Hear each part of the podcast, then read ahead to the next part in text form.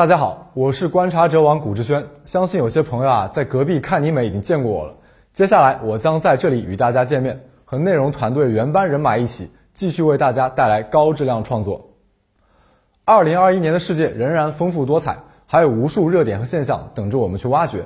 我们将以崭新的面貌升级这档节目，拓宽领域，继续陪着大家看世界。好了，话不多说，我们言归正传。二零二零年是跌宕起伏的一年。十一月，东盟十国中日韩加澳新联手签署 RCEP 协定，迈出了整合东亚经济的第一步。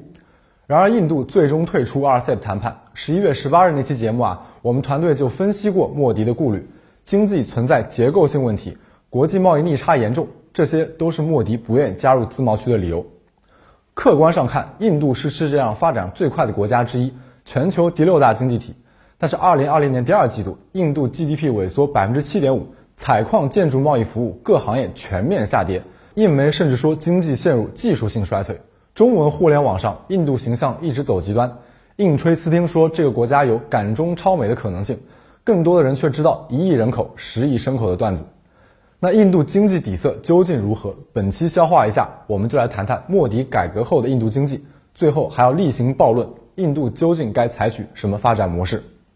历史上啊，南亚次大陆从没完整统一过，但不影响这片地区文明悠久、人口密集、经济发达。工业革命前，印度生产了世界近四分之一手工业品。有统计称，莫卧儿帝国巅峰时，农业劳动力只占六成，四成是手工业和服务业。不过，我们必须提醒大家，这种统计就类似于互联网历史段子。安格斯·麦迪森研究认为，大宋 GDP 占全球八成。首先，八成说的是全亚洲；其次，古典时代数据不足，现代统计只能靠人口推算，大家看个乐就好。古典印度生产力究竟如何，谁都说不好。但是有一说一啊，次大陆商品竞争力很强，珠宝是奢侈品，香料可以防腐，硝石是火药原料，印度丝绸也是欧洲贵妇的心头好。十七世纪末，英国东印度公司占领孟加拉，开始逐步蚕食次大陆，对各土邦拉一派打一派。十八世纪初，莫卧儿帝国统一次大陆失败，三维四六六的神君奥朗泽布去世后，帝国四分五裂。这样一来，印度本土权力真空，成了新兴殖民帝国的肥肉。东印度公司为了牟利，强迫印度农民啊放弃种粮，转种经济作物，比如棉花、鸦片和传染用大麻。结果，十八世纪中后期一度引发大饥荒，上千万印度人被饿死。十九世纪四十年代，英国完成第一次工业革命，成了世界工厂。前面说过，印度手工业发达，现在也只能逐步沦为原料供应地。一九零零年，英属印度人口占全球五分之一，但制造业啊只占百分之二，萎缩了十几倍。我知道有人会说啊，但英国也在印度搞了不少建设啊。英属印度作为皇冠上的明珠，作为英帝国奶牛，英国搞建设是为了更好的榨取印度资源。举个例子。一九一三年，英属印度铁路五点五万公里，财政收入一亿英镑，约等于五十艘无畏舰。而作为半殖民地半封建的清朝，一九一一年覆灭前，财政收入只有两千多万英镑。二战后掀起了反殖民浪潮，一九四七年，国大党领袖尼赫鲁宣布独立，印度一方面继承了英印遗产，另一方面又获得苏联支持。这样一来，印度统治集团有了好几条发展道路。圣雄甘地主张发展本土经济，说白了就是支持小农和手工业，穿土布。国大党精英普遍是留英出身，喜欢自由经济。最后苏联愿意帮忙搞计划经济。面对这么多经济思潮，印度选了什么呢？哼，小孩子才做选择，我尼赫鲁全都要。最后印度深造出特色统治经济，不太市场，也不太计划。甘地一九四八年被刺杀，但影响力仍在。导致政府边搞工业化边补贴手工业，你说何苦来哉？尼赫鲁喜欢苏联，建国后模仿着发展重工业，苏联帮忙建了很多巨型企业，靠补贴孤立运转。但印度仍存在市场，政府搞许可证制度，强力监管私营经济。但私营企业开工前啊，会有八十个政府机构审批，一层环节脱一层皮，最后什么都不剩。几十年下来，印度经济特点是什么都想干，什么都没干好。不过冷战时期啊，印度奉行不结盟政策，在美苏间左右横跳。印度拿过四十亿美元苏元，印苏贸易一九八九年高达四十三亿美元，算是东西方贸易窗口之一。不过印度也就到此为止了，社会基础先天不足，加上不合理的经济规划，一九九零年，印度人均 GDP 只有三百零三美元。当时有个经济学名词叫“印度教徒式发展”，意思就是不发展。苏联解体还冲击了印度，那年 GDP 增长只有百分之一。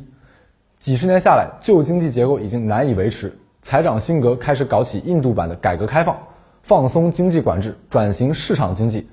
步入二十一世纪后，印度经济终于开始快速增长。那今天的印度经济怎么样？先说农业，这是国民经济运转的基础。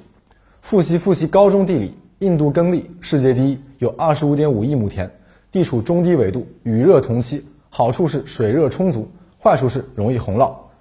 这就靠水利解决，考验政府的组织能力。第一次有了广袤耕地，又有了雨热同期，两件的快乐事情重合在一起，为什么又会变成这样子呢？稍有常识人都可以看出，印度农业大有潜力。实际上，大家都知道，印度粮食长期不足，虽说没爆发过大饥荒，但底层也长期营养不良。按照全球饥荒指数排名，印度排一百零二，前后都是非洲国家。朝鲜经历过苦难行军，都能排九十二。印度农业起不来，有两大原因：一是农业技术和基础设施都非常落后。六十年代搞过绿色革命，靠化肥增产粮食。好歹躲过了马尔萨斯陷阱，但是印度政府组织力低下，水利建设不足，每年洪涝啊都是几百万人无家可归。二零一三年水浇地只占三分之一，能源匮乏是问题。印度二零一四年取消了柴油补贴，农业机械化率不高，只有百分之四十到四十五，影响了集约化水平。所以印度想提高农业效率，只能靠人力，是不是闻到内卷的味儿了？至今还有近六成印度人被束缚在农村，GDP 贡献只有不到两成。还好，这几十年印度计生还可以，人口增长降到百分之一，一年只净增一千四百万人左右。接着说工业制造业，这是国民经济的命脉。印度工业门类比较齐全，石油加工、矿产、制药、纺织、轻重都有，但发展速度差强人意，工业产值只占 GDP 四分之一。根据全球制造商质量调查报告，印度厂家排名几乎都在世界后百分之四十，制造水平普遍低下。其实对于后发国啊，想快速提升制造业水平，一个法子是学东亚、东南亚，靠低技术、低工资的工人打价格战，搞轻工业血汗工厂创汇。不过 RCEP 那期我们讲过印度纺织业为什么发展不起来，欢迎大家一步观看。还有个方法是收购，比如吉利集团收购沃尔沃汽车。我知道有小机灵鬼要说，二零零八年印度塔塔不也收购了捷豹路虎吗？确实，当时印度倾斜发展过汽车产业。但受制于整体工业落后、交通水平低下、国内市场小，印度就算吃下先进制造业也消化不动。捷豹路虎和本土市场基本无关。印度最大车企是铃木的合资厂，主流车型是新奥拓，所以这十几年啊也就这样了。看数据，印度公路网仅次于美国，实际连乡村土路都被算进去了，四车道只占两成。而在中国，非铺装路面啊是不纳入统计的。发展工业。教育先行，义务教育就不说了，只说说职业教育。诚然，我国中专、职高也存在不少问题，但实打实培养了九千万人才，而印度职教只培养了五百五十万。至于印度高等教育，就是为人做嫁衣，国内没岗位，知识精英毕业后纷纷赴美，教育水平低下，也就带不动劳动生产率，这都阻碍了印度产业升级。印度工业发展还有个根本性矛盾是能源不足。新中国建国后，开发了大庆等一众油田。保障国家安全，助力制造业发展，还能出口创汇。直到一九九三年，中国才开始进口石油，而印度石油对外依存度非常高，达近九成，远高于中国。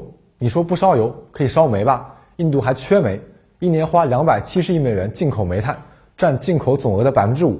印度的整体能源自给率只有百分之六十三。另外啊，印度为了统一实行联邦制，好处是几十年没出现过政治动荡。但也限制了中央政府整合全国，各邦甚至没统一税率，限制了国内市场发展。这也说明了经济基础和上层建筑互相作用，永远有着千丝万缕的关系。一二产业说完了，估计有些同学还没跟上，给大家总结一下：印度工农业发展不畅，首先是交通、电力这些基础设施缺口太多，其次缺教育和政府组织，农业发展靠小农，制造业发展缺能源，长期疲软。联邦制下，央地关系特殊，印度政府就更没钱投资补课，现代工商部门啊难以产生利润反哺农业，经济陷入恶性循环。既然一二产业拉胯，我不要了，全靠服务业行不行？对，印度改开后啊也是这么想的，中日韩模式靠工业拉动进出口，驱动经济增长，而印度不一样，背靠国际分工，发展服务业弯道超车。现在印度服务业贡献 GDP 过半，不得不说，印度这方面啊的确有区位优势。首先是社会文化根基，殖民残余加上上行下效，印度1.25亿人有英语能力，而且不是哑巴英语。虽然你听不懂，不过人家是真敢说。加上人力成本低廉，印度接下了欧美客服外包，成了世界办公室。我们团队 Fred 当时在美国给运营商打电话，客服一水印度口音。他玩炉石传说，每次更新出 bug 都要把锅啊推给硅谷外包的印度程序员。现代服务业另一个支柱是金融，这也是一大天坑。印度小个体户和小农想扩大再生产，很难拿到银行贷款。于是旧中国熟悉的老味道就来了：地下钱庄。印度信贷也靠影子银行。给大家解释解释，影子银行就是类银行，不受银行法监管，却能搞存贷款。从业者有关系，能从银行拿贷款，再以更高利率把钱借给大众。经济增长期，影子银行提供润滑作用。一旦经济不振，就会出现金融不稳定性。按照二零二零年我国银保监定性，影子银行啊是一种金融工具，管理好了是天使，管理不好那是魔鬼。那印度能不能管理好呢？能，请扣一；不能，请扣二。印度人民有多依赖影子银行呢？按照评级机构数据啊，印度六成的车贷、六成五的摩托车贷都得靠影子银行融资。二零一八年，印度影子银行巨头拖欠贷款暴雷。其他影子银行啊见势不妙，纷纷削减贷款，捂住了钱袋子，这就是所谓的系统性风险。印度住房、汽车等行业高度依赖影子银行，跟着就爆了。印度汽车产业经历二十年最大滑坡，二零一九年销量连续八个月下降。这些核心产业行业又涉及其他经济部门，危机向全印度传导，进一步抑制个人消费。这两年印度经济低迷，影子银行爆炸是主要原因。单看数字，印度服务业的经济占比已经接近发达国家末流，比如波兰。所以过去有些人头脑僵化，不学习不上网，看个饼状图就开始嚷嚷印度经济很发达，什么五年赶中，十年超美。但印度经济驱动显然存在问题。发达国家确实服务业占比高，英美法德都是近八成，这建立在经济后工业化、社会后现代化之上。服务业要提供大多数就业岗位。而印度服务业经济占比过半，只吸纳了三成劳动力，这说明印度二产三产相分离，服务业服务的不是印度工业，三产驱动不普惠，从业者要么是受过良好教育的英语人才，要么是码农，大部分国民啊，并没有享受到服务业的发展成果。经济发展三驾马车：投资、出口、消费。印度中央政府要花钱的地方很多，没能力大规模投资，基础设施落后，就很难吸引外资。印度外资二零一九年只有五百亿美元，而中国有一千四百一十二亿。印度进出口八千亿美元，却产生了一千六百亿的逆差。国内美元还要外流，那就只能靠内需了。但问题又来了，绝大多数印度国民没有消费力。关于印度，我们做过很多期。过去国大党政府根本没有能力治理印度。前经济顾问帕纳加里亚说过，莫迪和人民党上台前，印度政府已经瘫痪。既不能遏制腐败，又搞不了大型工程。二零一四年，莫迪老先生上台，推行印度教民族主义，搞国家意识形态建构，发动国民服务团 （RSS），治理基层，双管齐下。印度中央政府终于有了一定的组织力。几年来，莫迪也算干了一些事儿，任内大幅投资基础设施，建公路、建机场。印度的物流排名从二零一四年第五十六位涨到二零一六年第三十五位。普及小火电，乡村二零一八年基本通了电。为了公共卫生，莫迪动员 RSS 推动厕所计划，强力移风易俗，修了一亿个土厕。但是印度欠账太多，莫迪能做的也仅限于此了。他也想推动制造业，以工业化带动落后地区现代化。莫迪经济学三大支柱：印度制造、投资基建、吸引外资。其中两项针对制造业，但计划归计划，执行又是另一码事儿。莫迪又是开放外资，又是给企业减税，可旧产业升级不顺利，新产业也缺投资，制造业增长率从百分之九点五降到百分之七点四，工业的经济占比也没增长。之前从中国引进设备，印度搭起了电网的架子，最近一反华，这事儿又掉链子了。为了理顺上层建筑，解决各邦诸侯经济，莫迪发动了印度独立后最大的税制改革。二零一七年取消大多数繁杂税种。统一成商品税和服务税。莫迪的改革设想极其先进，但步子太大，扯到当，改革效果有限。新税率起征点低，而却复杂，共六档税率还要在网上申报，中小企业啊缴税成本直接翻番。税改短期还影响政府税收，印度地方财政二零一九年出现了大量亏空。还有尾大不掉的影子银行，莫迪也没办法限制，只能治标，继续注资，帮影子银行恢复流动性。疫情一来，直接扯掉了莫迪盖的遮羞布，还掀了桌子。现在印度银行系统坏账高达一千五百亿美元，如果处置不得当，金融很可能会连锁爆炸。去年四月，印度第四大银行破产，政府只能捏鼻子接盘。莫迪一通改革被疫情清了零，改革又产生了新阵痛，成了社会矛盾爆发的导火索。疫情的时候，莫迪大力推动农业改革。九月，趁着印度农忙通过了法案，取消农产品最低收购价，结束代理商垄断，这样会削弱小农市场议价权，导致小农破产，加强土地集约化。结果十二月农忙一结束，大批农民啊涌向新德里抗议农改，莫迪在农村的支持率大大受损。好了，干货说完了，下面我们来讲讲私货，都属于个人观点啊，大家兼听则明。对于大部分后发国家，可以参考东亚模式有哪些长处？比如天降猛男整合国家，强中央集中力量办大事，推动教育基建，搞工农业剪刀差，集中完成工业化，最后对接国际分工，承接产业转移，完成跨越式发展，然后放松管制，给社会泄压。而印度的发展模式可以说是一步错，步步错。这样说有点难为印度啊，因为印度独立后首要任务是维持统一。构筑精英阶层的印度认同，但是啊，印度在选择发展模式时，为了协调各阶层利益，却搞了个四不像经济。莫迪上台后，统治基础是印度民意，民粹主义领导人，但也意识到了现代化的残酷性。这次农业改革就是要牺牲小农，加大农村负担，从农村榨取资源，供给城市，推进现代化。但印度经济从根本上说，很多时候投入巨大，成果往往不尽如人意。想改变这种情况，就必须改变严重依靠现代服务业的经济格局。怎么改变？首先要对塔塔和信实这种服务业垄断巨头下手。大家可能不知道，印度的巨型财团有多么可怕。以信实集团举例，信实在印度主业是炼油和电信，全印度排名第一，相当于中石油和中国移动，拥有五万家加油站，还享受税收优惠。然而，信实还有十万公顷土地，搞食品产业。超五万连锁店、专卖店、超市，中低端服务业垄断康采恩，大家见得多了。但印度财团的垄断范围，在人类历史上可能都是首屈一指。这种私人资本的纯粹垄断，让国家损失大量税收，人民生活成本暴增。这些印度私人财团既从国家拿到大量投资与订单，又能靠垄断地位榨取印度人不多的货币收入，而巨头们赚取的巨额利润，很多都被挥霍了。比如信实主席穆克什在孟买市中心建了栋二十七层的大楼，全家六口人配六百名仆人。这种吃相的资本家呀，自然没多少钱能拿去给别人加工资或者投入扩大再生产。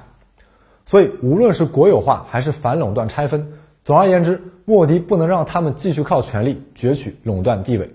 只有让国家实现真正意义上的工业化转型，印度才能从这种低效的四不像经济中走出去。我一个朋友说得好，莫迪必须采取雷霆手段，比如打土豪永远正确，吃大户保障自由，才能打破这种垄断经济现状。但印度现行体制积重难返，单靠莫迪一个天降猛男根本不够，可能只有靠十四亿印度人一起天降，这个国家才能重新焕发生机。好了，本期消化一下，就陪大家聊到这儿，我们下期再见。